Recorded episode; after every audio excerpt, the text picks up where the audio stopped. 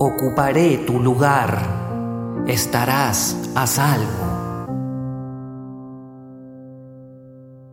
El profeta en la Meca se enfrentaba a una fuerte presión por parte de los incrédulos, quienes torturaban y vejaban a los musulmanes. Así que estos tuvieron que emigrar a Abisinia por orden del profeta y bajo el liderazgo de Jafar Tayyar, primo paterno del profeta del Islam y hermano del imam Ali, la paz y las bendiciones sean con él. El Negus, rey de Abisinia, cuando escuchó las aleyas coránicas recitadas por Jafar Tayyar, especialmente la Sura María, se transformó. Todos los sacerdotes que estaban presentes inclinaron sus cabezas y quedaron fascinados por los versículos del Corán.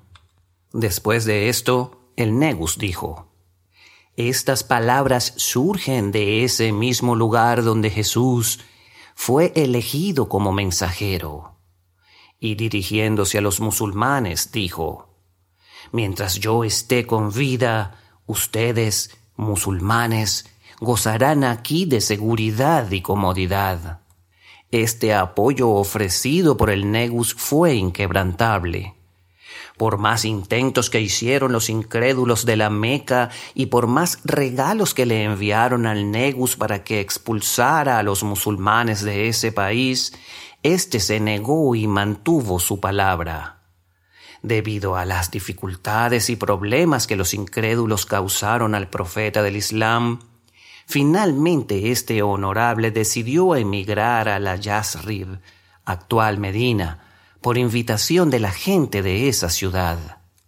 Los idólatras de la Meca temían que el profeta emigrara a Yasrib y, para evitarlo, se reunieron en un lugar llamado Dar al-Nadwa, lugar de reunión de los mecanos, con el propósito de decidir allí sobre ese asunto.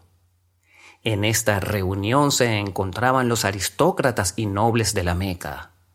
Luego de discutir cuál sería la mejor opción, decidieron adoptar la propuesta de Abu Yag, que consistía en elegir a un joven valiente de cada tribu para que, ya entrada la noche, ingresen en la casa del profeta con el fin de matarlo entre todos ellos.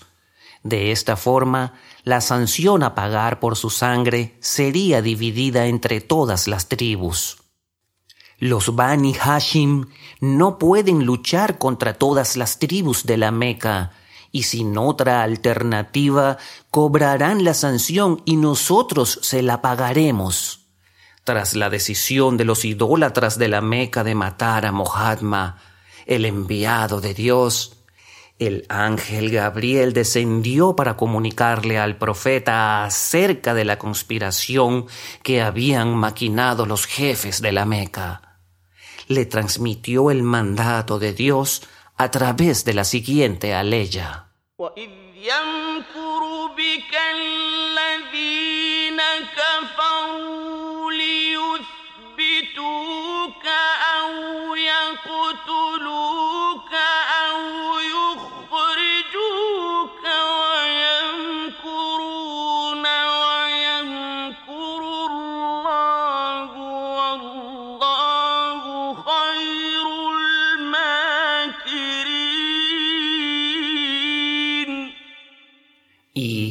Recuerda, cuando los que no creían planearon hacerte prisionero o matarte o expulsarte, ellos hacían planes y Dios hacía planes. Pero Dios es quien mejor hace los planes. Sura 8, versículo 30. Al enterarse de aquellos planes, el profeta decidió dejar su casa e ir rumbo a Yahrid antes de que llegaran los asesinos. El día primero del mes de Rabiul Awal, el profeta dijo a Ali, Los jefes del Quraysh quieren matarme hoy por la noche. ¿Dormirías en mi lecho para que yo salga rumbo a Yasrib? Esta decisión no era poca cosa, ya que si el imán Malí aceptaba dormir esa noche en el lecho del profeta, lo más probable era que lo mataran a él por error. Sin embargo, Alí dijo, Entonces, ¿estarás a salvo? El profeta contestó, Sí. Alí sonrió y se posternó en agradecimiento. Cuando levantó la cabeza de la posternación, dijo, Haz lo que se te ha comisionado que ofrezco todo mi ser por ti. Ordéname lo que quieras que yo lo haré. Lo que decidas lo haré. Y mi triunfo es solo por parte de Dios. Entonces el profeta abrazó a Alí y ambos lloraron y se separaron. Tal y como lo habían planeado, los idólatras rodearon la casa del profeta desde las primeras horas de la noche. Alí cerró las puertas de la casa y corrió las cortinas. Cuando entraron en la casa con sus espadas desenvainadas, estaban seguros de que era el mensajero de Dios quien se encontraba allí, pero se encontraron con Alí en el lecho del profeta. Dijeron, ¿Dónde está Mohammed? preguntaron. Alí les contestó, ¿acaso me lo habéis encargado a mí que ahora me preguntáis por él? Hicieron algo que él se vio obligado a abandonar la casa. Al ver frustrada y descubierta su conspiración, se abalanzaron hacia Alí para agredirlo. Lo arrastraron hasta afuera de la casa y le propinaron una fuerte golpiza. Luego lo encerraron unas horas en la mezquita sagrada. Allí lo siguieron torturando hasta casi matarlo y después lo dejaron libre. Pero esto no los detuvo. Empeñados en culminar lo que se les había encomendado, partieron hacia Medina en busca de Mohammed. Sin embargo, gracias al sacrificio de Alí, no lograron atrapar al profeta. En su ruta a Yazrib, el mensajero del Islam se detuvo en Cuba, un pueblo cercano. La causa de esta parada en Cuba fue para que el príncipe de los creyentes y sus demás seguidores se adhirieran al mensajero de Dios. Durante este corto tiempo que el profeta permaneció en ese pueblo, construyeron una mezquita que actualmente es conocida como la Mezquita de Cuba. Cuando los compañeros del profeta llegaron, todos se pusieron en marcha hacia Yazrib. Hicieron entrada en esa ciudad un día viernes. Las tribus y demás personas se aproximaban para tomar las riendas del camello del profeta para sentirse honrados de ser los anfitriones de este honorable. El mensajero de Dios dijo, en cualquier lugar donde este camello se arrodille, allí me quedaré. El camello comenzó a andar hasta que se detuvo en un lugar y se arrodilló. Así que el profeta compró esa tierra y construyó una mezquita. Este sitio es conocido hoy día como Masjid Nabi, mezquita del mensajero de Dios. Apenas el profeta llegó a Yasrib, estableció un gobierno que gradualmente comenzó a expandirse.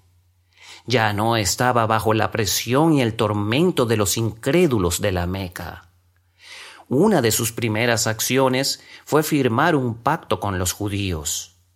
Este pacto es una muestra más de la amable y pacífica personalidad del profeta del Islam y de su buena moral.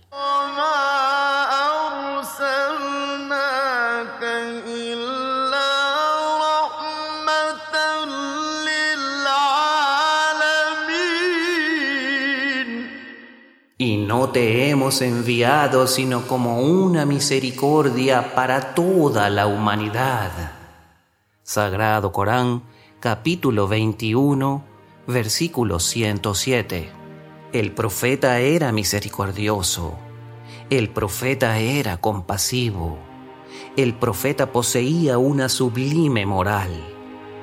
Así que cuando firmó aquel pacto le dijo a los judíos, en el Islam no se acepta que alguien abrace la religión por la fuerza. Ustedes vivan junto a nosotros, nosotros también viviremos junto a ustedes. Ustedes sigan su religión y nosotros la nuestra. No recibirán daño alguno por nuestra parte. Ustedes tampoco nos dañen. Este fue el inicio del Islam.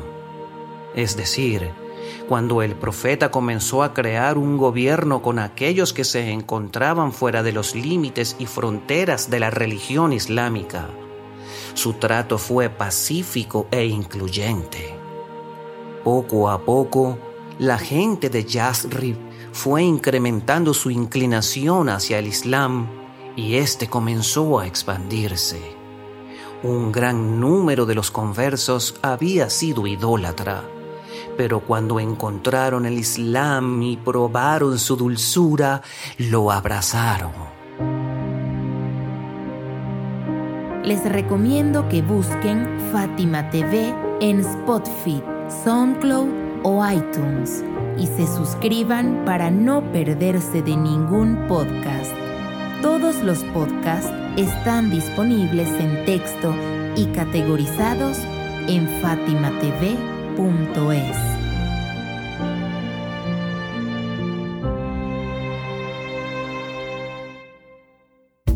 fatimatv.es si todavía no son miembros de Fátima TV, les explicaré cómo hacerlo. La mejor forma es a través de WhatsApp. Agrega a los contactos de tu celular el número de Fátima TV y envíanos tu nombre por esa misma vía.